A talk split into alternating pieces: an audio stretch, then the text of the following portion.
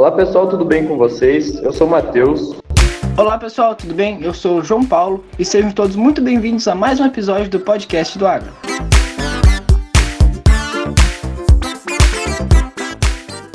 No episódio de hoje, nós vamos falar sobre a produção de mel, sobre a importância das abelhas e abordar um pouco como começar essa atividade. Para isso, a gente convidou a professora da UTF, a professora Fabiana Maia, para se a senhora pudesse apresentar para o pessoal, falar um pouco sobre a sua formação, é, onde a prof atua hoje. Sim, bom dia, Matheus, bom dia, João, bom dia a todos que vão ouvir esse podcast. Eu gostaria de agradecer pelo convite e vocês me convidaram para falar de algo que eu nem gosto muito, né? Abelhas. é, eu sou zootecnista, me formei na Universidade Estadual de Maringá é, em 2002. É, 2005 eu finalizei o mestrado na mesma instituição, na área de produção animal, trabalhando com melhoramento genético de abelhas. E também na UEM, eu finalizei o doutorado em 2009, também trabalhando com melhoramento genético de abelhas. É, depois eu ministrei aula em algumas universidades, trabalhei a campo com a parte de assistência em apicultura e também é, aí em seguida eu passei, fiz pós-doutorado e em seguida eu passei na, no concurso aqui da Universidade Estadual, Universidade Tecnológica Federal do Paraná, e estou desde 2010 aqui ministrando as aulas de apicultura, melhoramento genético 1 e 2 e é, montando uma linha de pesquisa na área de melhoramento genético de abelhas, né? Não sozinha, com uma equipe, claro, né? Equipe de professores e alunos, e a gente segue nessa temática da apicultura. Olha só que interessante, né? Nem começou o episódio, a gente já tem assunto para outro episódio que é melhoramento genético de abelhas. Eu aposto Ai, que. Eu aposto que, tipo, muita gente nem imagina que isso existe, né? Então, é assim, é muito fantástico essa, esse mundo das abelhas. É, João, é uma. É um. É, uma, é um inseto que ele faz parte da produção animal e vegetal, mas é, ele, não, ele muitas, é, tem muita coisa para ser estudada sobre o aspecto da produção. É porque ele é um animal que a gente não vai colocar uma cerca e ter um controle total ali sobre ele ou dentro de uma estufa e nós vamos ter um controle total.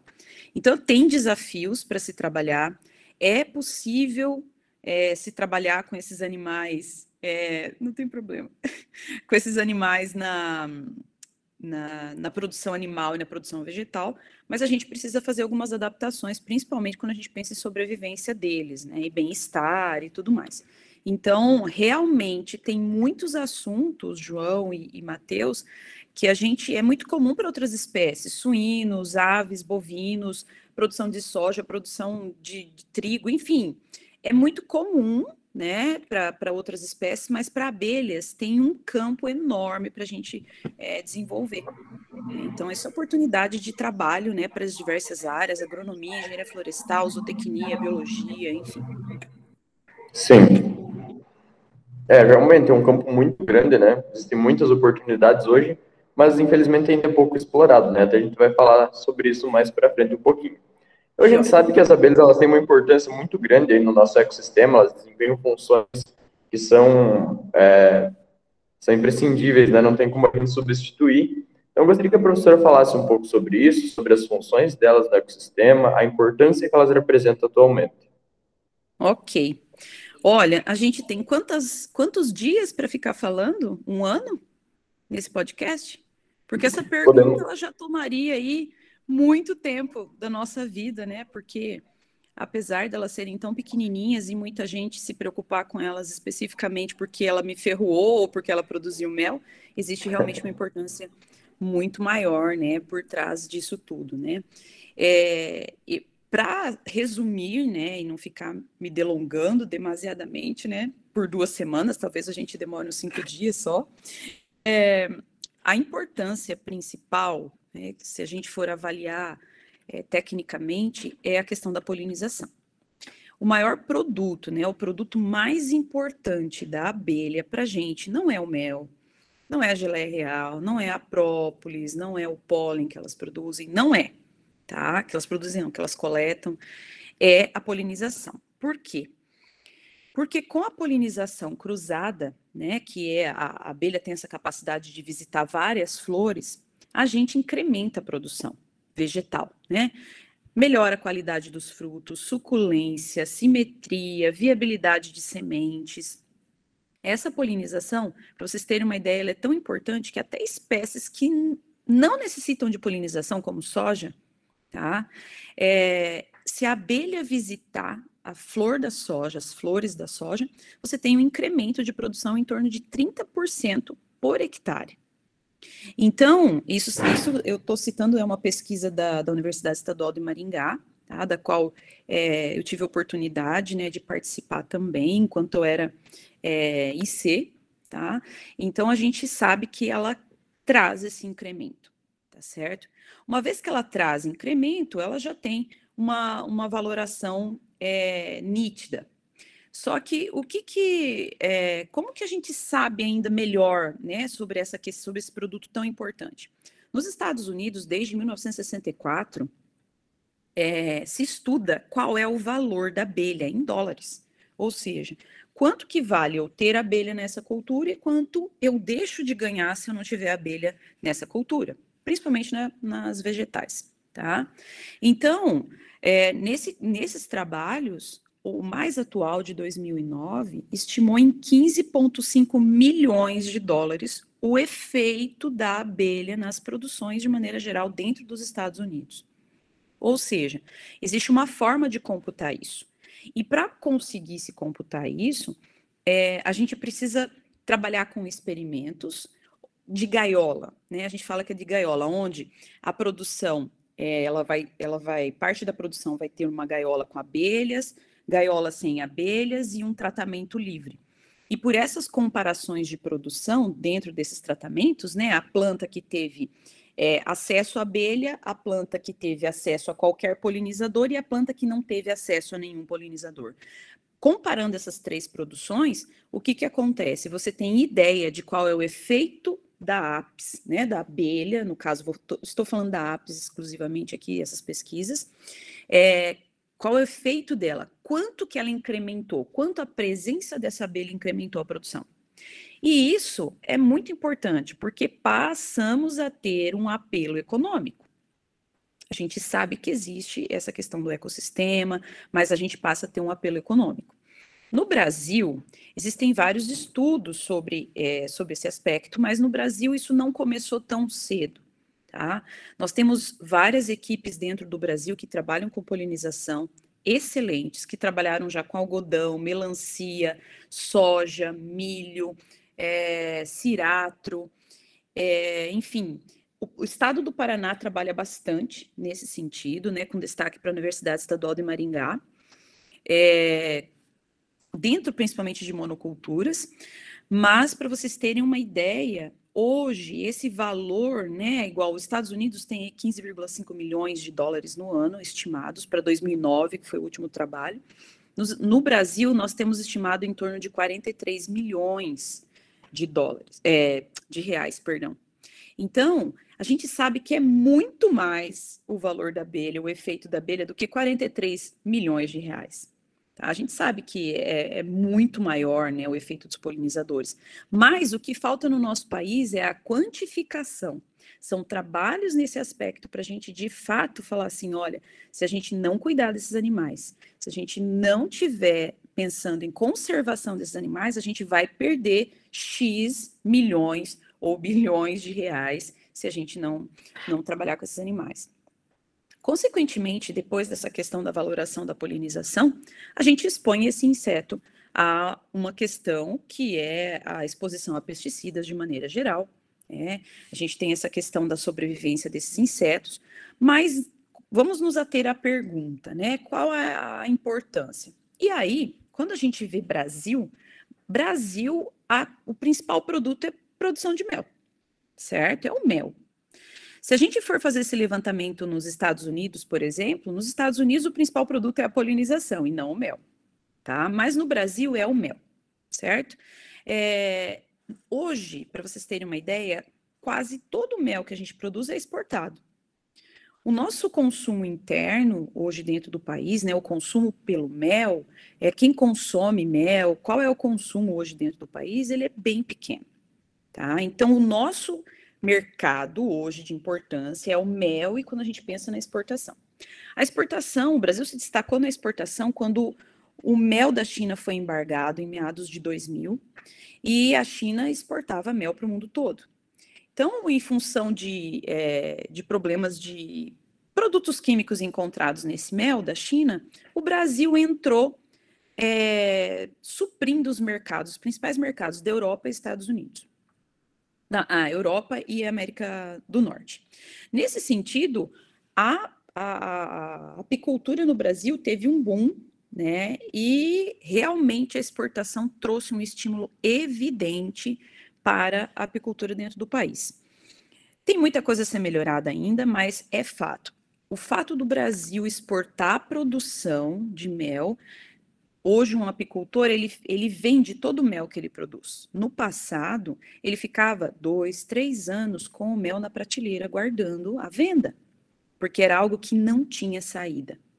Então, nós estamos dentro do nosso país começando a entender a importância econômica das abelhas, mas não só teórica, sim quantificada, porque a gente sabe que tudo o que a gente mede a gente pode melhorar, o que a gente não mede a gente não tem como melhorar, porque a gente não sabe como está, tá? E nós temos também essa questão do mel que vem aí. É, hoje nós temos um grande estímulo dentro do mercado. Temos também nesse contexto que vem crescendo muito a questão é, das abelhas sem ferrão. A gente tem também, é, eu estou falando mais especificamente da apis, mas nós temos as abelhas sem ferrão, que é um mercado que está crescendo muito, é um mercado que vem ganhando força no nosso país e que é super importante, porque essas abelhas são nativas, são do nosso país, né, do nosso território, e por muito tempo elas ficaram de escanteio. Por quê? Elas não produzem tanto mel quanto a apis. É, então, o estabelecimento de uma espécie dentro de um, de um país, né, mesmo que no caso a apis era uma exótica, né, ela veio de fora, não era nativa, ela é de acordo com o que ela realmente envolve socialmente, economicamente. Então, a apis, ela produz lá por ano, se você tiver numa produção intensa e tecnológica, você vai produzir 70 quilos por ano por uma colmeia, enquanto que uma abelha nativa não vai chegar a 70 quilos em um ano nunca né? Então a gente estaria assim falando de uma de uma questão, elas são super importantes, o mercado vem crescendo, mas elas ainda é, não batem a apis na produção. Então, para resumir, polinização, produção de mel, principalmente pensando na exportação, e vem aí as abelhas as nativas que estão tomando esse mercado, estão chegando, estão chegando.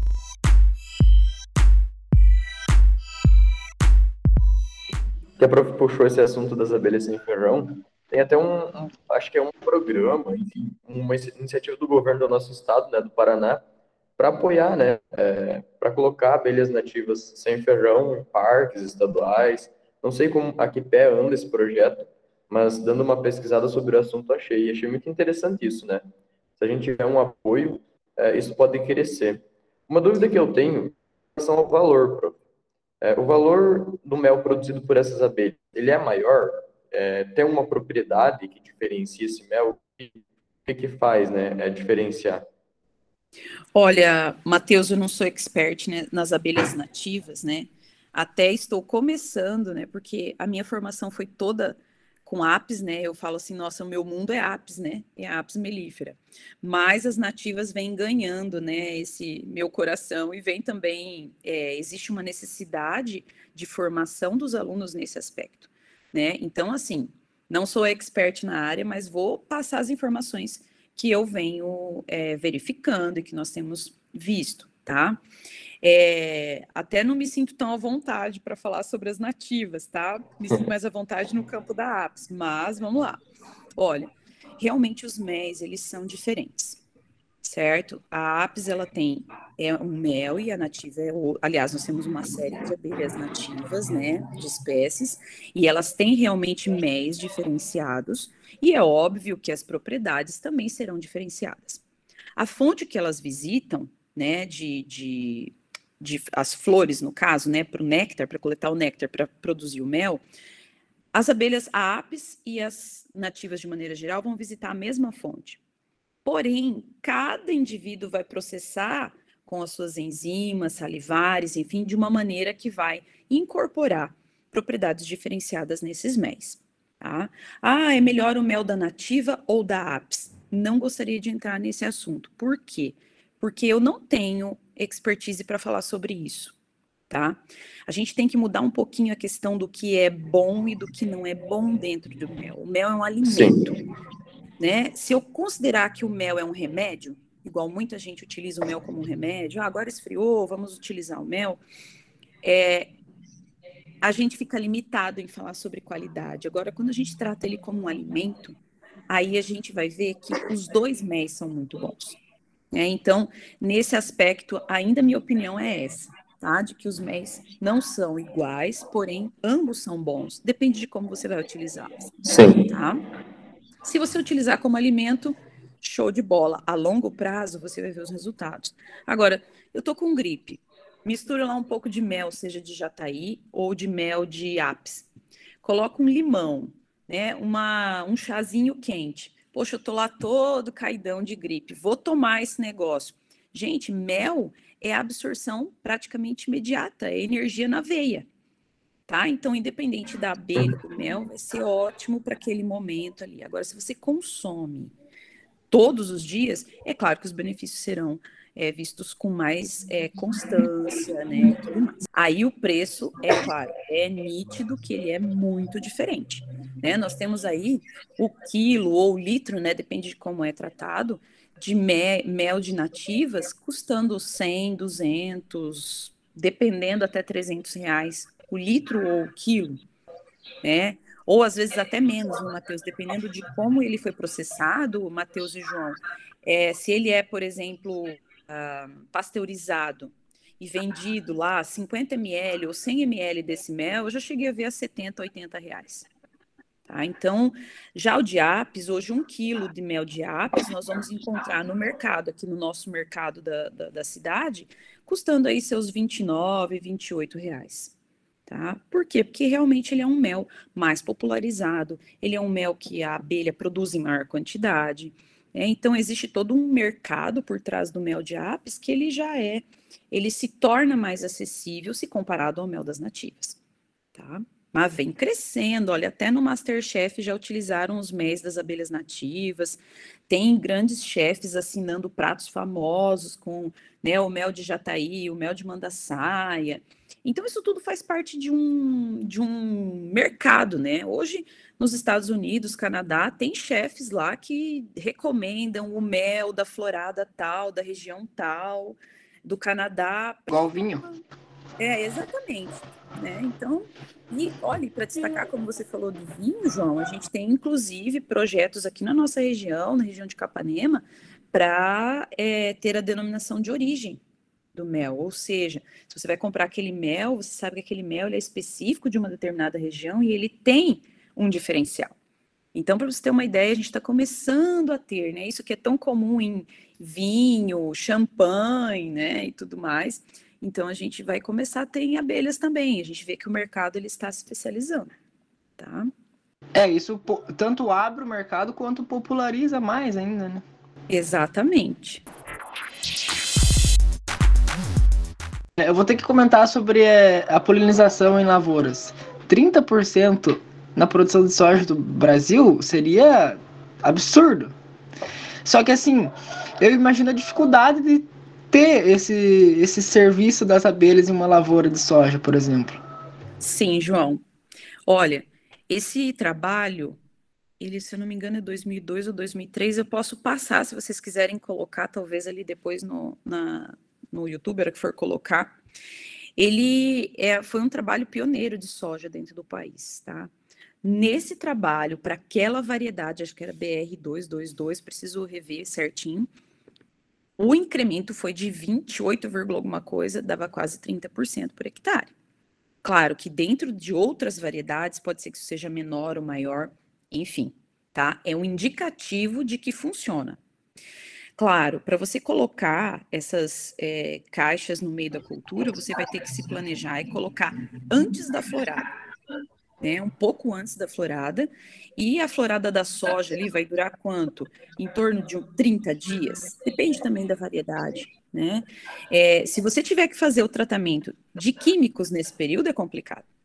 Porque como é que você vai manejar a questão das abelhas, né? Também não sou expert em polinização comercial, tá? Até se vocês quiserem uma sugestão, conheço um aluno de zootecnia que está fazendo um estágio numa empresa que faz comercialmente esse trabalho, principalmente com café, né? Então seria bem legal talvez vocês buscarem ele para uma conversa para ele explicar como que é esse manejo ali na, na no dia a dia comercial mesmo da cultura. Mas, João, sua colocação é muito pertinente. Não é fácil de administrar principalmente porque você vai ter que administrar a aplicação de qualquer químico que você precisar fazer e o não matar essas abelhas. Né? E tem um outro aspecto que a gente é, deve ponderar, é a questão do resíduo desses pesticidas no meio.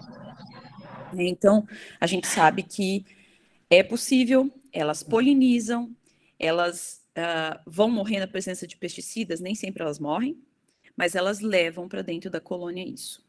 Uma vez que elas levam para dentro da colônia esses resíduos, com certeza larvas jovens vão ter acesso a isso, a rainha vai ter acesso a isso, porque a rainha é alimentada pelas operárias. Então, o que, que acontece? A gente traz para dentro da colônia todo esse ambiente que a gente está expondo ela. Tá? Então, de fato, é, existe um contra um contrapeso aí, incrementa-se a produção, mas o que, que a gente faz com esse animal a hora que a gente expõe ele a uma cultura, que ele só tem aquela cultura para visitar, porque é isso que vai acontecer com a polinização comercial. É, ele vai visitar exclusivamente aquela cultura.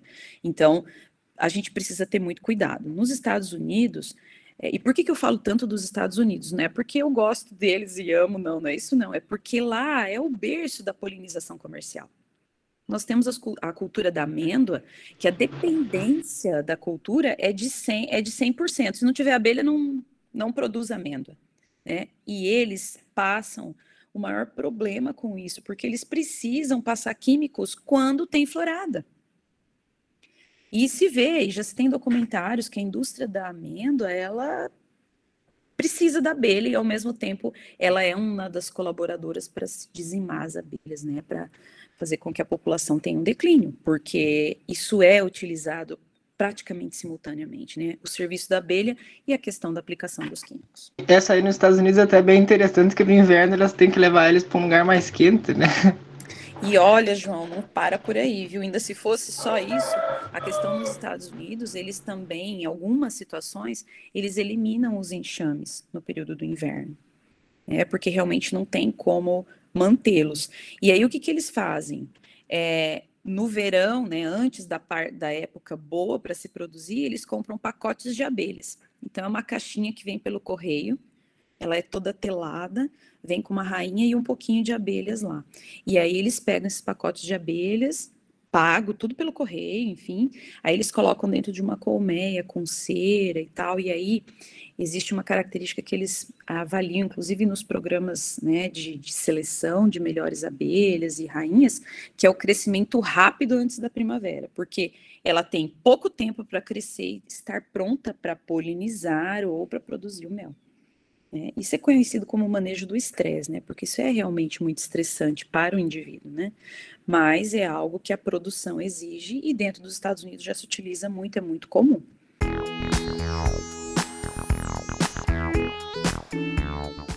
Voltando um pouco para a questão de produção de dados, é, como tem se comportado a relação do consumo por pessoa no Brasil? É, tem crescido, tem aumentado ultimamente? É, e em relação à produção nacional também, como ela tem se comportado? Pode falar um pouco sobre isso para a gente? Sim.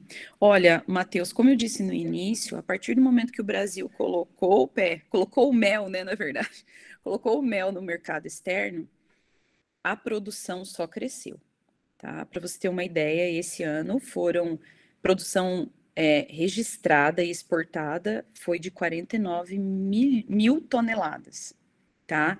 Então, é, quando isso aconteceu, também o produto ficou valorizado. Tivemos época que o produto tinha um produto, vamos dizer assim, bastante produto disponível, aí o preço que a exportadora paga, ele diminui.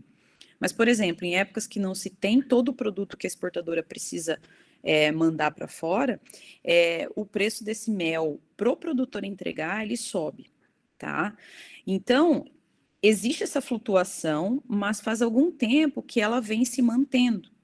Né? Então, quando a gente pensa em produção dentro do país, a gente sabe que ela só cresceu com a, com a exportação.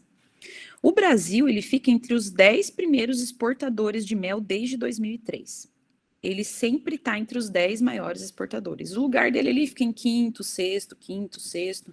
Então, ele fica muito bem classificado. Ele exporta quase tudo que produz, assim como eu falei, que, registrado, tá? Porque a gente produz muito mais mel do que a gente tem nas estatísticas, né? É, porém, olha só que interessante, quando a gente olha o ranking dos países que estão entre os 10 maiores produtores, é, exportadores de mel do mundo, a gente vê o Brasil super bem colocado, mas quando a gente vê a produtividade desses países, tá? Elas são muito mais altas. Como, por exemplo, ah, a produtividade eu coloco assim, você considerando dentro de um país, desde quem produz pouco, quem produz muito, né? É uma média né? Então, a produtividade de países que estão acima do Brasil e abaixo do Brasil na classificação dos maiores exportadores é em torno de duas vezes maior do que a que o Brasil tem. Então, o Brasil ele está na exportação, mas ele na produtividade ele é ineficiente. Ou seja, a gente precisa melhorar a questão tecnológica. Né, e vem isso aí, vem todo um estímulo de governo e tudo mais, né? Políticas públicas e privadas para que isso melhore. Mas para vocês terem uma ideia, nós temos hoje dentro do país registrado em torno de 102 mil apicultores. 101, alguma coisa lá. 102, vamos, vamos deixar para 101 mil. 101 mil apicultores e mais de 2 milhões e 200 colmeias, tá? Em nosso país. E a nossa produtividade, de acordo com os últimos dados que a gente tem ali disponível no IBGE, ele está em torno de 23 quilos de mel por colmeia. Ah, então, a Argentina está lá nos seus 45, né? Quando eu vejo a produtividade de um país ser 45, significa que todo mundo produz bastante.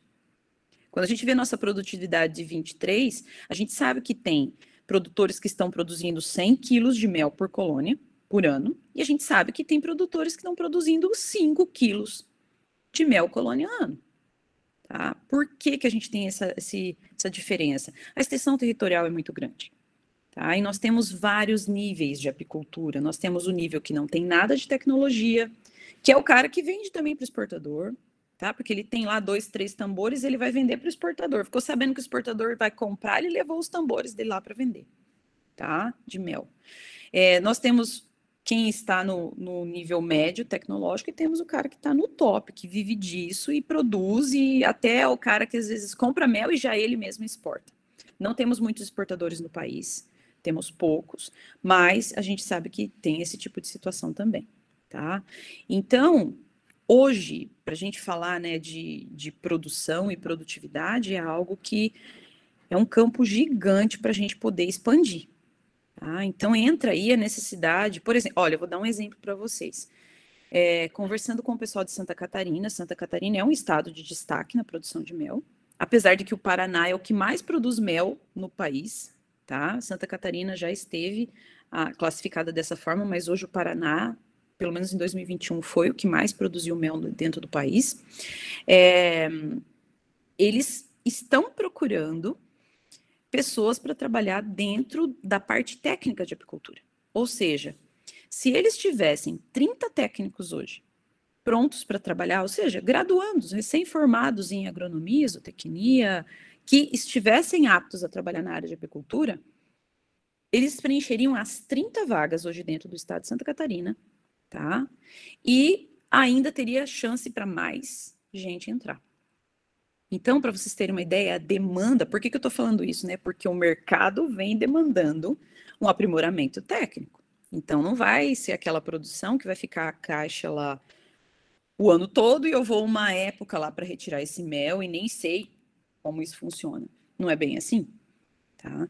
Então, a gente sabe que hoje, dentro do Brasil, é esse é o cenário, certo? Que nós temos. A apicultura, ela não é uma, uma atividade muito jovem, ou seja, não tem muitos jovens envolvidos, né? É uma atividade que ela está prioritariamente na mão de pessoas é, de 50 anos para cima. Tem jovens trabalhando, claro, mas é muito comum, principalmente no nosso estado, o pessoal de um pouco mais de experiência, não vou falar a idade não, porque eu também já estou me envolvendo nesse grupo, o pessoal um pouco que tem um pouco mais de experiência que acaba trabalhando com esse nicho. Então a necessidade de jovens se envolverem com isso também, né, para dar também uma, uma cara nova também para a atividade, e não só uma cara nova, mas uma continuidade. Tá? É, se a gente for pensar em produtos que têm consumo alto dentro do país, né, a, a, o mel ainda tem que, tem que ganhar muito espaço. Isso é bom que mostra que tem muito para crescer ainda, né? Tem muito potencial para esse também. Tem. É incrível o tanto de áreas que a gente pode trabalhar dentro da apicultura. A gente, por tradição, nosso país não tem essa atividade tradicional como, vamos supor, gado de corte. Né? A gente não tem essa tradição de, de apicultura, né? Mas, é, para vocês terem uma ideia, hoje é um nicho do mercado que vai só se expandir. E a gente precisa de, de corpo técnico para isso. É, até alinhado a outra pergunta, aproveitando que puxamos esse assunto, por que, que a produção é, hoje tem, tem tão poucos produtos, não tão poucos, né, como a professora citou, 101 mil não é pouco, mas por que, que ela é tão baixa em área? Em, é, a gente tem uma escala ainda para crescer muito grande. Tem alguma coisa a ver com legislação ou é uma questão mais cultural? As duas coisas, tá? É, primeiro, Matheus, a, a atividade ela demanda um investimento baixo para você iniciar. Se a gente for comparar com gado de corte, suínos, aves, enfim, tá? Ela é relativamente baixa, baixo investimento inicial, mas o que a gente percebe é que hoje, se a gente fosse fazer um, um print do nível tecnológico dentro do país, dos produtores, ele não é alto. O que, que é o nível tecnológico alto? É a pessoa que vai poder investir na produção. Tradicionalmente, as pessoas têm a ideia que a abelha faz todo o serviço e ele vai lá e coleta mel no final do ano ou numa determinada época. Então é o perfil mais extrativista. Não estou julgando isso, nem estou falando que é ruim, mas quando a gente tem esse perfil mais extrativista, na sua maioria, o que, que acontece? O perfil extrativista ele não vai investir em tecnologia, em bem-estar do animal. Né? Então, de maneira geral, nosso país não tem tradição na produção apícola como tem em gado de corte, por exemplo tá?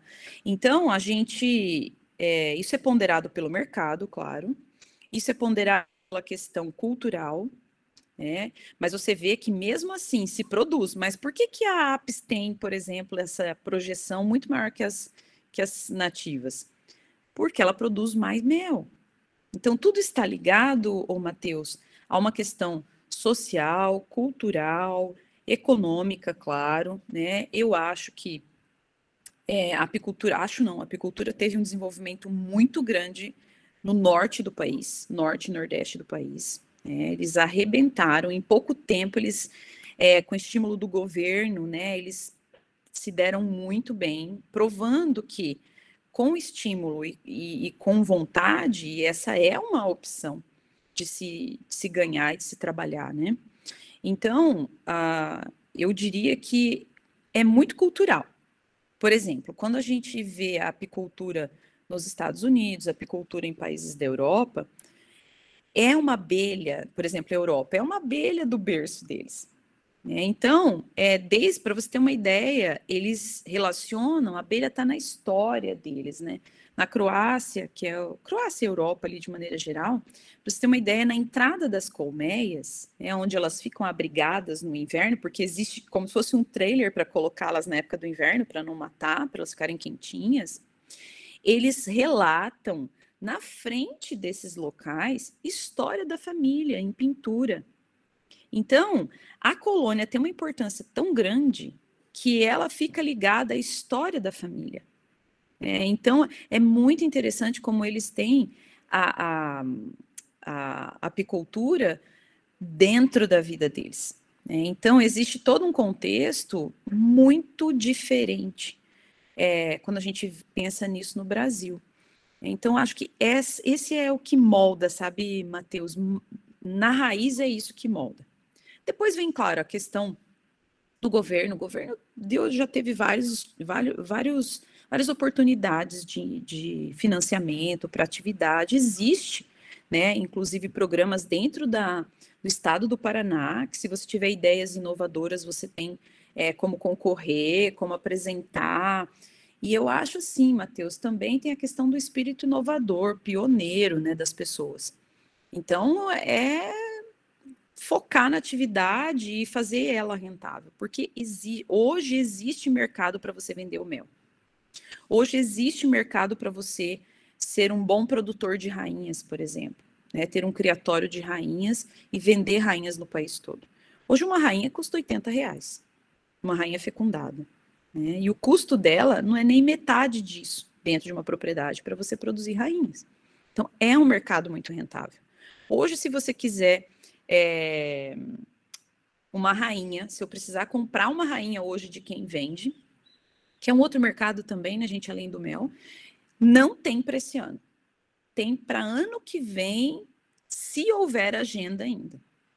Então, hoje, com certeza, a gente teria aí uma demanda de produção de rainhas, porque é um manejo que o produtor mais tecnificado gosta de fazer, que é a troca de rainhas de material, né? E que a gente praticamente não tem. Então, isso também relata, Matheus, que a gente precisa de tecnologia, tá? Então a gente sabe que existe necessidade, mas não existe um mercado que supre essa necessidade. Você entendeu que essas coisas vão travando, Matheus? Sim. Vão travando o andamento. Porque quando a gente olha em países onde o negócio já está funcionando a pino, já é comum um grande mercado de produção de rainhas, de polinização comercial. A abelha está, ela é produto essencial para que haja produção. É isso. É um pouco diferente Entendi. aqui. E é legal que isso entra como uma opção para os pequenos agricultores, né? Hoje a gente tem visto uma evasão muito grande de pequenos produtores, é, tem diminuído, justamente por uma pressão, né, da agricultura caminhada. E é uma opção que a gente pode trabalhar, né, para pequenos agricultores. Às vezes tem uma área pequena, entra e se adequa bem, né? Atividade Com que se foi inserida aí. Com certeza, Matheus. E você vê, nesse contexto, seria muito legal que o mercado interno também tivesse estimulado, né? Mais estimulado, porque com o mercado interno bem estimulado, o que, que acontece? A gente consegue ainda absorver melhor, de uma maneira mais, valor, mais valorizada esse produto. Né? Porque uma coisa é você entregar para o exportador. Né? O seu produto ele vai para outro país como o mel brasileiro. Outra coisa é você ter, por exemplo, ah, esse mel é produzido na, no Xingu, por exemplo. Ah, esse mel é produzido no Xingu, na florada específica. É claro que não vai ser uma grande produção, porque você não vai conseguir trabalhar esses aspectos de alta produtividade dentro de aldeias ou dentro de, de é, dentro de é, programas que você tem o pequeno agricultor. Não Sim. dá. Mas você, se a gente tivesse um mercado interno bem consciente, a gente teria como agregar valor por ser um produto, né, feito de outra forma, né, trabalhado de outra forma. Então. Emprega um diferencial, né? Exatamente. É, voltando um pouco ali antes na questão de cultural, tem um pouco que a atividade de abelha é perigosa, né? Isso. Mas não. é muito é. mais seguro que qualquer outra coisa. E só um comentário também sobre iniciar nessa atividade é um pouco assustador você fazer um investimento em abelha e não ter ninguém para ter é, para te dar assistência, sabe? Exato. É um negócio muito que precisa de muita assistência técnica, verdade? Para tu, João, né, saber o que fazer, né? Exatamente. E João, Santa Catarina, eu, olha, eu vou falar, é, Santa Catarina é um dos estados que assim, a gente tem contato aqui próximo e que tem bastante assistência técnica via Senar para você ter uma ideia. É, nós temos egressos aqui do programa do mestrado que estão é, Santa Catar é, que estão trabalhando no Senar de Santa Catarina, Mato Grosso, no Paraná. Então a gente sabe que é, existe essa assistência técnica, tá? O estado do Paraná, ele, eu acredito que ele vem, é, ele vai melhorar muito esse aspecto. Hoje Santa Catarina é um exemplo. Santa Catarina tem programas de, é, do governo para entrega de rainhas para os apicultores, por exemplo. É, então a gente tem essa, esse estímulo. A gente tem que ter algum estímulo via governo quando a gente pensa no Brasil. Não tem como isso ser só privado, né? É, e no, um outro ponto que você colocou, Mateus, é, João, sobre a questão da, do perigo né, da atividade, realmente, olha só, isso está ligado, inclusive, à falta de tecnologia e treinamento e assistência. Porque você, é, a gente ouve falar, ah, fulano colocou um macacão, ele, ele trabalha à noite, ele toma uma pinga lá, fica tranquilo, ou ele vai fumando e as abelhas não chegam perto dele, ele coleta todo o mel e tal. Claro, a gente tem essas histórias e eu não duvido não que o cara nunca levou uma ferroada, né? Porque tem doido para tudo nesse mundo. Mas a apicultura que eu conheço, a apicultura que a gente viu já em nível empresarial, é, grandes propriedades e até mesmo pequenas propriedades, até mesmo em assentamentos, né, o que, que acontece? Nós temos que trabalhar com uma indumentária adequada. E isso faz parte da assistência técnica, né? Você tem que trabalhar de macacão, de fumigador, tem que saber da fumaça, tem que, você tem que ter esse apoio técnico, porque senão se torna uma atividade perigosa. Com certeza, ela é perigosa. Isso tudo, viu, João, também vem com a questão da época da africanização, que ocorreu em 1956 no país.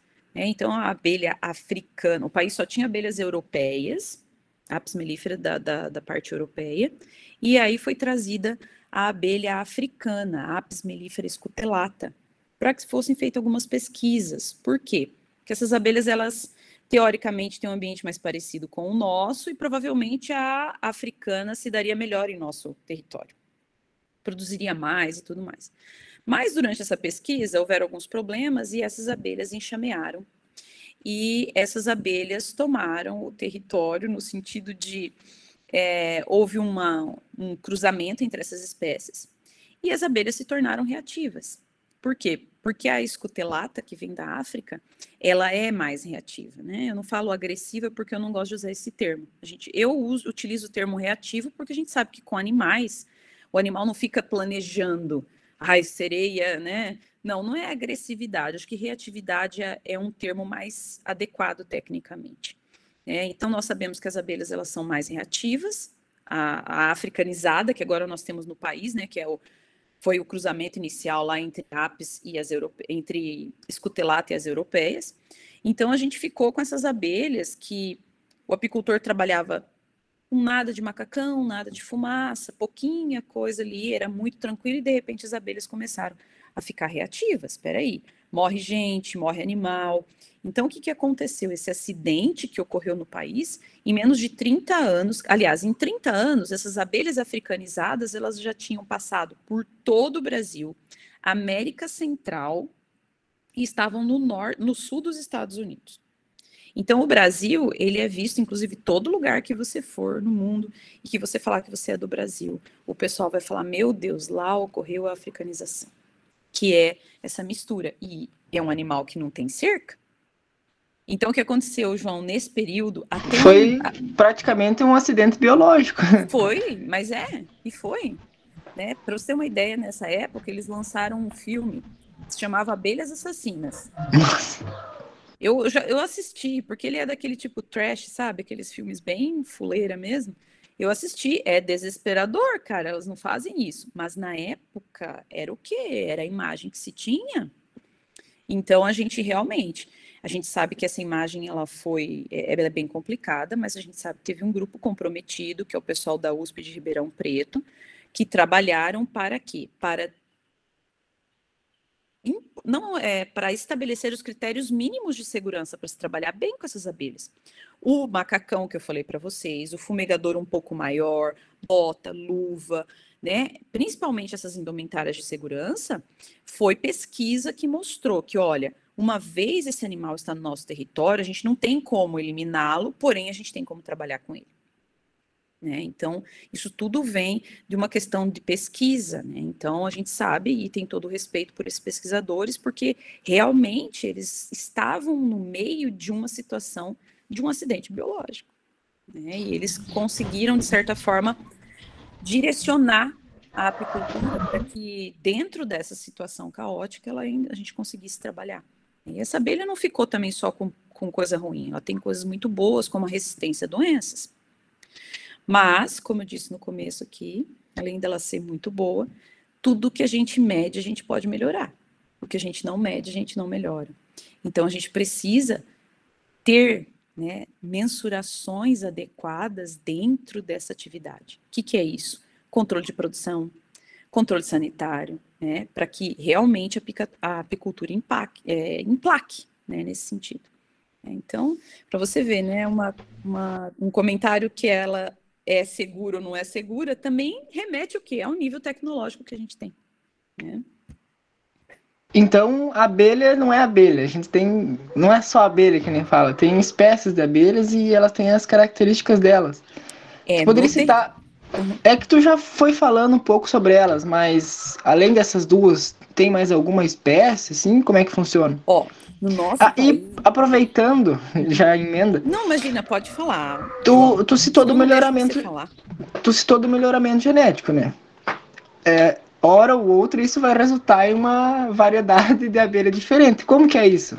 Ó, de, a, de abelhas, vamos falar da apis primeiro, tá? A apis, quem que a gente, que, o que que a gente, o, que material nós temos no país? Nós temos africanizada, seria a nossa abelha crioula, tá? Que se adaptou e que está naturalmente disponível dentro do país.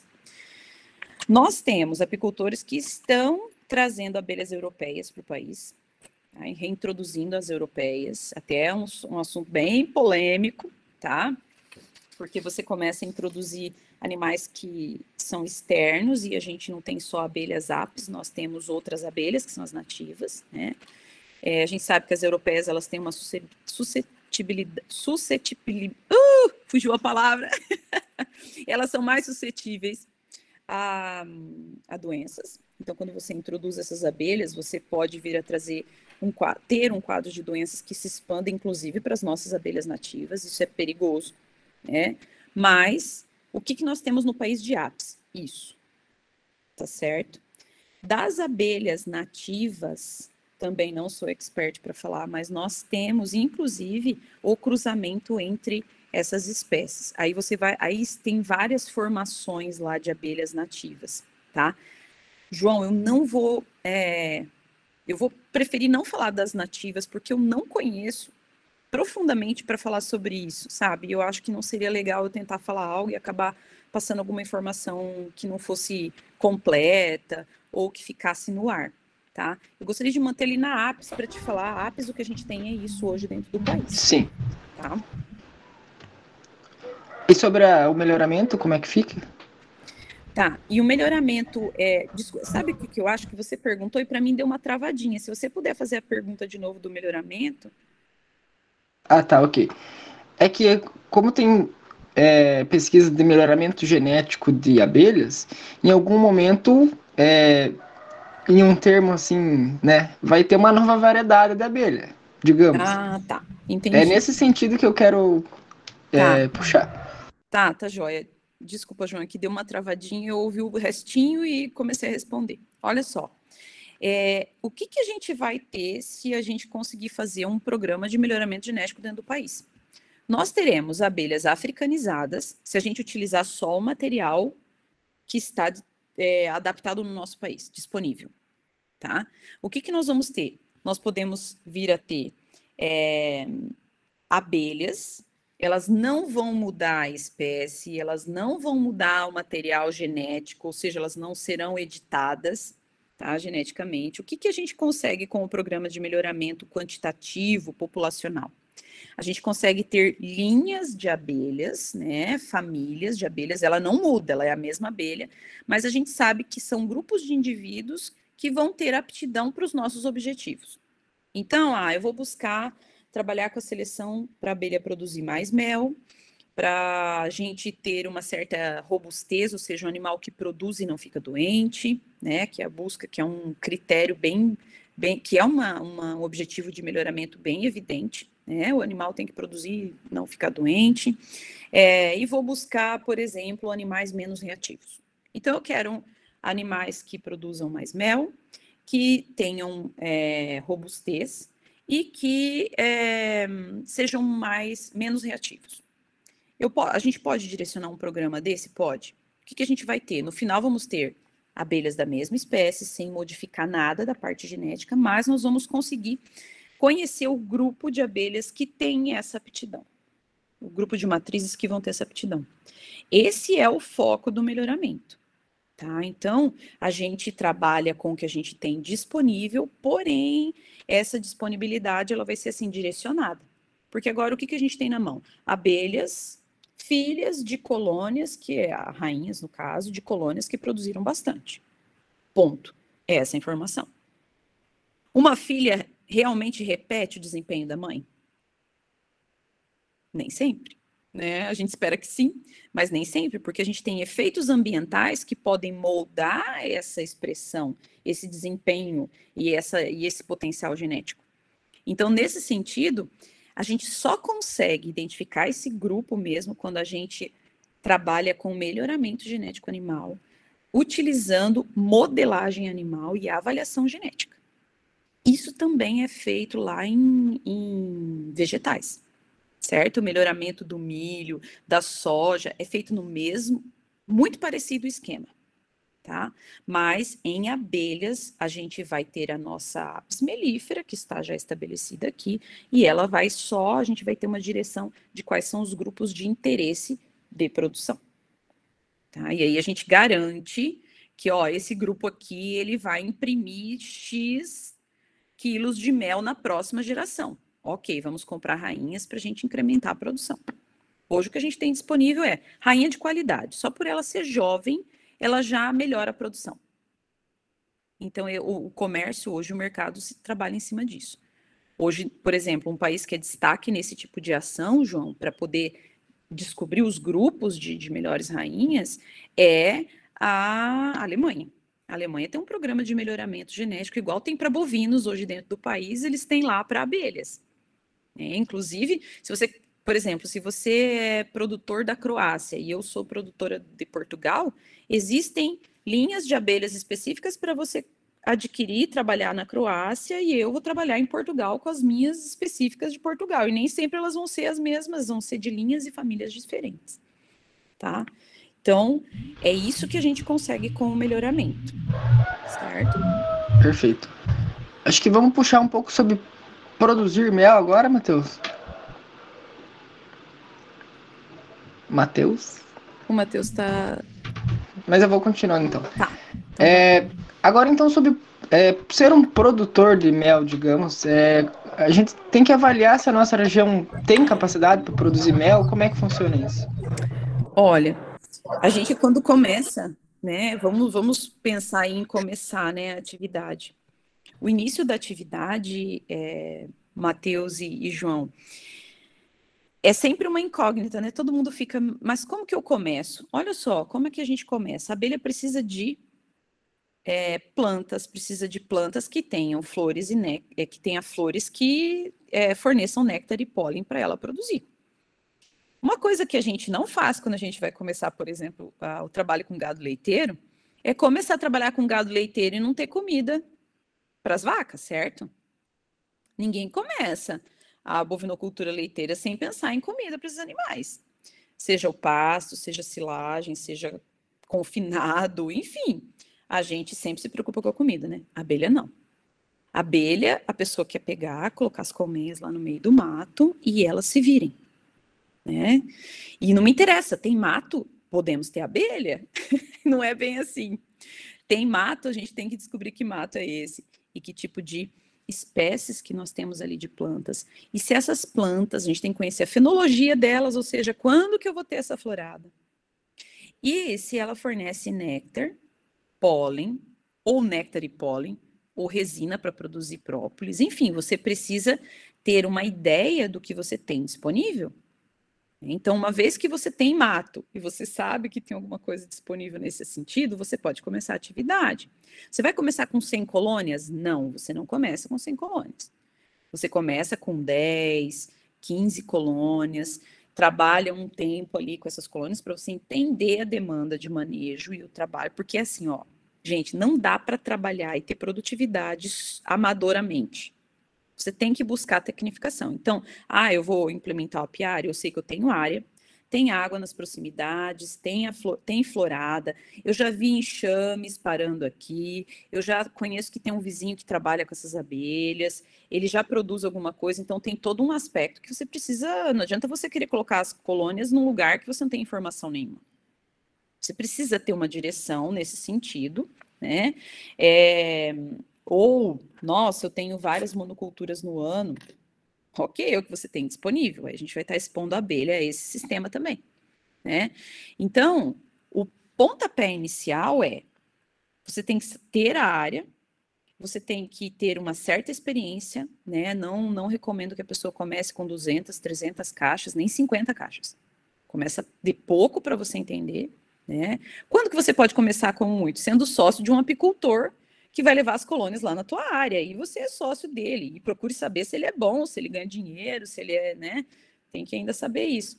Mas para você iniciar tem que ser devagar o negócio, porque é, a gente fala que é só colocar a colônia e deixa lá, mas não é assim. Você precisa fazer manejo, você precisa controlar a produção por colmeia, você precisa trocar rainha, tem todo um contexto que você precisa organizar. É, então, o início, ele não é um início como se pensa muitas vezes de uma maneira amadora, né? É, então, se você quiser pôr o pé na atividade, tem que se preparar para esses pontos iniciais. E buscar treinamento. Gente, o Senar tem treinamento de apicultura no ano todo no Brasil. Né? É, e existe outras, outros cursos, congressos. O apicultor ele tem que ser um cara curioso, tá? Porque não é não é algo tão evidente igual eu vou começar a trabalhar com gado leiteiro, eu já tenho um monte de exemplos, propriedades e ideias e material genético para comprar e disponibilidade de sêmen. Não. Apicultura você vai ter que, de certa forma, se envolver com a atividade e entender como que ela é dentro do seu ambiente. Às vezes a, o meu manejo não serve para você, João, que tem a propriedade do lado de casa. Tá? Então, é, é uma experiência que a pessoa tem que ter ali, ponderada pela busca de informação técnica. Aproveitando que a prof deu uma puxada em questão do pasto apícola ali, de, de, de, é, em relação à comida que a abelha vai ter, né? Como que a gente faz para mapear isso? Tá. Olha só. A ferramenta que a gente tem é a observação e a ferramenta mais barata, tá? Se a gente tiver que observar uma área pequena, é fácil. Se a gente tiver que observar uma área grande, é complicado. A gente precisa de auxílio de drones, a gente precisaria de é, das ferramentas para a gente mapear, tá? Como é que a gente faz isso? Olha, eu vou compartilhar com vocês a experiência que eu tenho chegando numa grande área e tendo que entender se aquela área era, era boa ou não para apicultura, certo? É, o que, que a gente fazia? A gente tinha junto da gente um, um capataz da fazenda, na verdade ele era o gerente da fazenda, que cresceu nessa fazenda e ele conhecia todo, toda a fazenda. Então, o é, que, que a gente fez? Durante uma semana a gente andou nessa fazenda, buscando as áreas junto com ele, ele mostrando onde ele já tinha visto abelhas, como é que era, é, uma das coisas que a gente fez também, a gente fez coleta de material para fazer as exicatas, né? A gente trouxe para a universidade, fez identificação dessas plantas, comparou com manuais técnicos que tem já essa, essa, essa direção, né? Falou, essa planta aqui dessa espécie, nome vulgar tal, ela tem, produz néctar e pólen. Então, o que, que a gente fez? A gente montou um calendário. Mas qual ferramenta que a gente utilizou, Matheus e João? A observação tá? Ela é barata entre aspas, né? Existem outros meios de se fazer isso de uma forma mais rápida, se você tiver tecnologia disponível, tá? Mas é, eu acho que a melhor forma, tá? Se eu tivesse o ideal hoje para a gente fazer isso, é assim, ó, vou começar a apicultura, então eu vou planejar, eu vou plantar tais e tais espécies para que janeiro, fevereiro, março, abril, maio, junho, julho, agosto, o ano todo tenha florada, tá? Quantas caixas por, por hectare eu tenho que ter? Tá? Para você ter uma ideia, tem muitas é, espécies e a gente não tem essa informação. Quantas caixas por hectare? Em média, a literatura ali fala para a gente ter duas caixas por hectare. Mas hectare de quê? Não fala hectare, fala hectare. Né? Não fala de quê, a gente precisa saber do quê, né? De soja, de ciratro, de é, enfim, de flamboyante, que a gente precisa, né? Então, nesse ponto fica um pouco tentativa e erro. Tá? Nós tivemos lugares nessa fazenda grande que a gente identificou essas floradas. Nós não conseguimos fazer uma semana. Tá? A gente fez uma semana inicial para ter uma ideia, mas isso continuou pelos quatro primeiros anos da atividade, porque tem uma coisa: você mapeia esse ano a fenologia foi essa. Ano que vem não chove, muda a fenologia. No outro ano chove demais, muda a fenologia. Então, o cara tem que estar tá muito ligado no ambiente. Mas o ideal é se ele fizesse igual faz com gado leiteiro ali, ó. Vou começar a atividade, eu preciso ter comida para elas. É, então, você vai fazer o quê? Você identifica o que tem disponível, mas você tem que se programar para plantar também para elas. É, então, isso é muito importante. É uma ferramenta barata de termos monetários, mas custa tempo, né? Tempo, exatamente. Que é a unidade de dinheiro também. É, e dependendo do, do, profissional e dependendo da situação, é caro. Então, às vezes é melhor investir em algo mais tecnológico, você faz rapidamente essa identificação e você usa o teu tempo em outra, em outra coisa. Muito bem, isso aí. Perfeito. Então, a gente entendeu que em países que a apicultura é bem desenvolvida, para a gente ter uma colônia, a gente vai e pede pelo correio, certo? Mas, mas no Brasil, como que isso funciona assim? Porque esse mercado ainda não está bem desenvolvido, certo? Certo. Nós ainda não temos no correio chegando pacotes de abelhas, tá? De abelha. o que a gente tem chegando no correio são rainhas, né? E que chama bastante atenção né, quando as rainhas chegam aqui no Correio de Dois Vizinhos, quando chegou o primeiro lote de rainhas que a gente estava avaliando, que a gente trabalha com qualidade de rainhas, é, veio de um criatório, né, do Brasil para cá, então foi assim quase um evento, né, para a gente também, porque chegaram elas lá todas bonitinhas no correio, né, e tal, e aqueles zzz dentro das caixas, então foi praticamente um evento. Mas quando a gente, é brincadeira, né, mas é forma de dizer, porque para a gente foi um evento mesmo. Quando... Mas é bem louco pensar isso, né? Sim, sim. Quando a gente pensa em iniciar, nesse caso, a gente não vai ter pacotes de abelhas sendo vendidos, mas a gente pode comprar tá, colônias de, de produtores. Tem produtores que vendem colônias, tá? Eles dividem o enxame e vendem a, a, o enxame dividido. É, pouco, mas tem, tá? Outra forma que é muito comum no Brasil é a captura dessas colônias. Então, ou seja, é, em época de enxameação, que a gente sabe quando aumenta muito a quantidade de alimento, as colônias que não têm esse controle dentro de uma produção tecnificada, elas se dividem.